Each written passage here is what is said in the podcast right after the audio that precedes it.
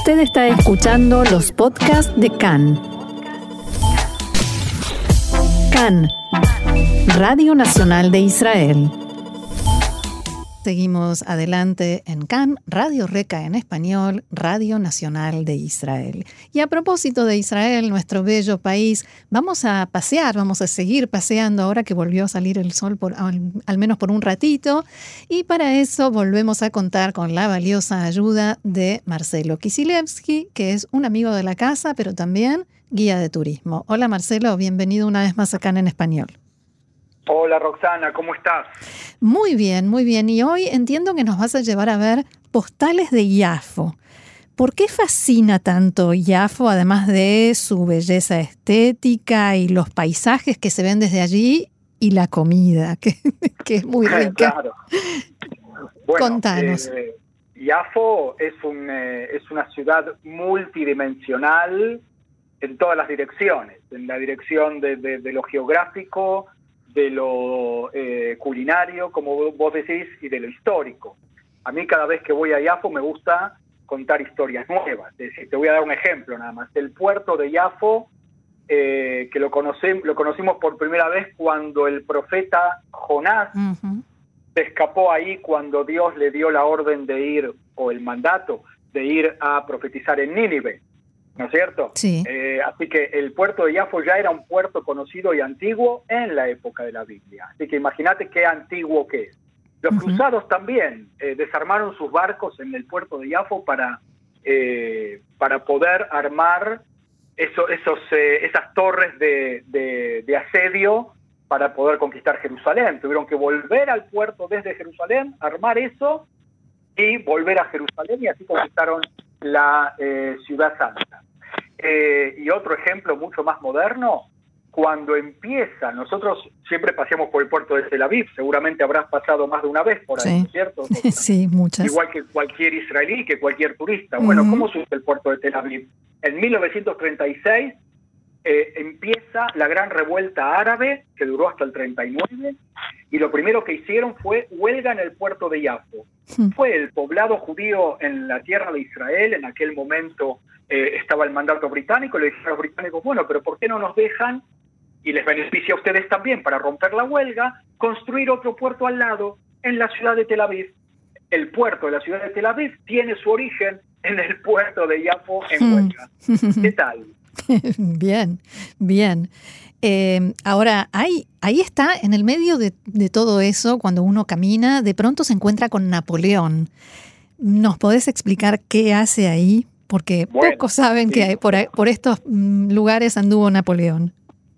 Eh, Napoleón eh, está, aparece como con dos muñequitos Sí, que son pertenecen al eh, centro de, de visitantes, al centro turístico de, de, de Yapo Antigua, que dicho sea de paso, eh, es para visitar con tiempo porque tiene arqueología de la época también de la Biblia, Mm, ¿no?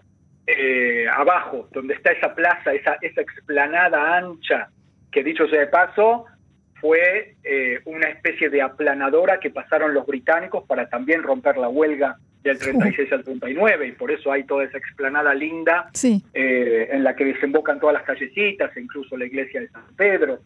Eh, Napoleón, pocos saben que estuvo por estas costas y que invadió Israel intentando llegar desde el norte de África, pasando por Israel y llegando hasta la India, con dos objetivos. El objetivo el monopolio comercial del imperio británico, es decir, hacerlo quebrar directamente.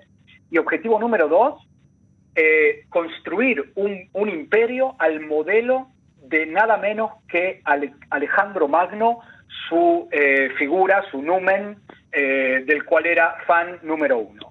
¿No? Él quería ser como Alejandro Magno y para eso conquista Egipto y luego llega a Israel en Iafo, Roxana, perpetra una de las mayores masacres así de es. soldados otomanos que ya se habían rendido eh, y por no tener lo que hacer con ellos decide directamente matarlos a todos. Eh, una cosa tremenda, eh, que se decía que, que la sangre llegaba hasta los tobillos de los caballos, una- unas figuras espantosas. Eh, sigue conquistando, llega hasta Aco y ahí eh, lo detiene uno de los goberna el gobernante otomano de aquella época y de aquella región, el gobernante de Aco que se llamaba Ahmad al-Jazar, pero esa ya es otra historia. Ahí pierde Napoleón, ¿por qué? Porque derriba la muralla de Aco y se encuentra con qué? Con otra muralla. Habían construido doble muralla. Pero en Iafo estuvo efectivamente Napoleón y después cuando va retirándose le pide a los médicos del, eh, del eh, convento armenio que envenenen, que hagan eh, una especie de eutanasia a sus soldados atacados de peste. Los médicos, por supuesto, se negaron, pero Napoleón pensaba que los iban a, lo, iban a retrasar en su retirada ya una vez perdida la campaña. Así que bueno, fíjate qué historia Increíble. de capas que tiene esta ciudad.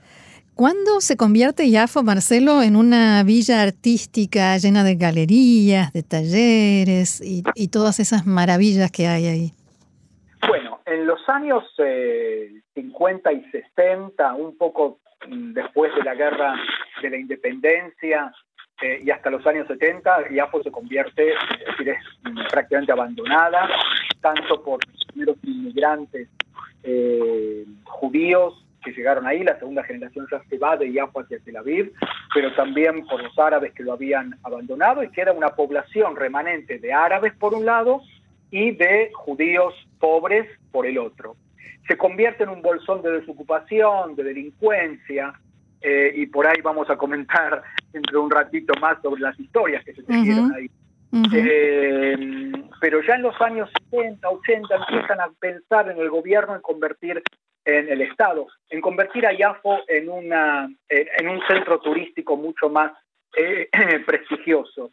Y finalmente, bueno, en los años 80, 90 van desplazando a las poblaciones eh, más menos favorecidas de Yafo a lugares como Tel Baruch, otros, otros barrios de, Tel Aviv, poco muy favorecidos, y va a empezar a, eh, ocurrir lo que se llama la gentrificación. Es un término inglés, no viene al caso de la explicación larga, pero que quiere decir la, la refacción de edificios viejos y convertirlos a nuevos, tanto en el estilo antiguo como en rascacielos modernos. Eso lo podemos ver en Nevetedek, lo podemos ver en Florentín, y también en parte en Iafo, donde de repente tenés esas casonas impresionantes que si te queda algún par de millones de dólares sueltos, Rosana, te los podés comprar, ¿no? Bueno, voy a ver, eh, tengo que pensarlo. Ahora, tu paseo se titula Postales de Yafo. Eh, el paseo este que haces con grupos y hablas de lugares nuevos, de historias. Recién nos diste una pista de historias interesantes. Suena innovador y da, despierta curiosidad. Contanos de qué se trata.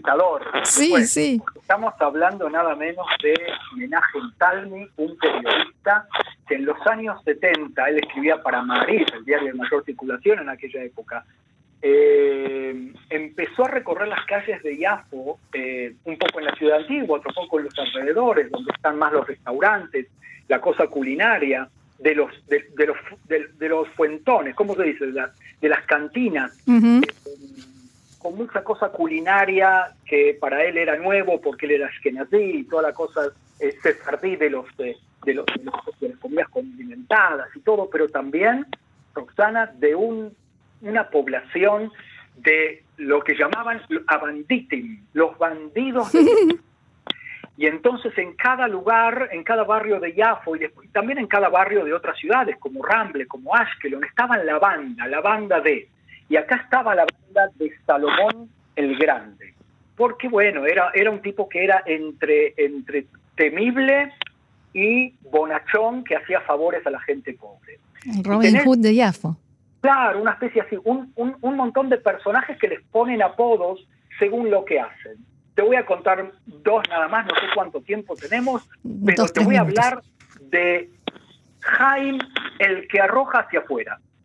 En, hebreo suena más gracioso, Jaime oreja Justa, no importa para que en hebreo, pero era un urso, un gorila, un, señor muy bueno y muy grandote que se paraba en la puerta y adentro del, del eh, striptease, del café concert, y a los que molestaban a las señoritas que estaban bailando, haciendo su, su número, los advertía y, y si seguían faltándole el respeto a la señorita, los agarraba y los sacaba para afuera y la gente alrededor dicen que hacían apuestas para qué lado iban a tirar y hacia qué camioneta o hacia qué coche estacionado iba a ir a dar el señor.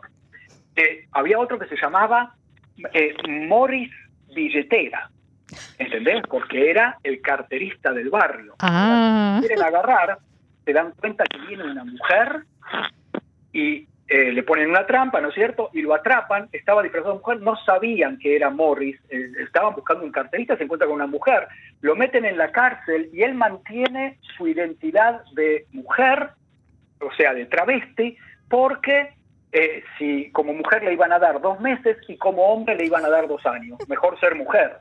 Ahora, cuando las mujeres de la celda con que, la met, lo, con que lo meten se dan cuenta que él es un hombre, entonces, en lugar de denunciarlo, dicen, no te vamos a denunciar, pero acá está eh, Yula, que la vas a tener que atender los domingos, acá está eh, Rafeli, que la vas a tener que atender los lunes, y así el pobre Morris Billetera se encuentra toda la semana atendiendo a sus compañeras de celda hasta que la carcelera también se da cuenta.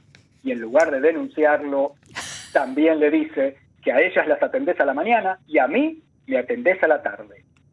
Así que salió bastante medio muerto Morris Billetera. La historia sigue, pero ya la vamos a dejar para cuando vengan a recorrer conmigo. Y terminando en Doctor Shakshuka, de mi amigo Vino, que también vino con Belarga, no de la bebida vino, eh, que es el dueño del Dr. Shakshuka y que nos va a contar muchas más historias allí también. Increíble, interesantísimo y además increíble todos los secretos y las historias que guarda ese lugar por el que pasamos eh, tanto y que ni siquiera nos imaginamos ni nos damos cuenta todo, todo lo que tiene escondido, ¿no? Seguro, seguro. Y bueno, eh, el que quiere el que quiere enterarse y sabe un poquito de hebreo, lo, lo derivo a la lectura de que es precisamente Postales de Yafo, eh, de Menachem Talmi, que es imperdible. Muy bien, Marcelo Kisilevsky, guía de turismo, muchísimas gracias y será hasta el próximo paseo. Hasta la próxima. Shalom. Shalom, shalom.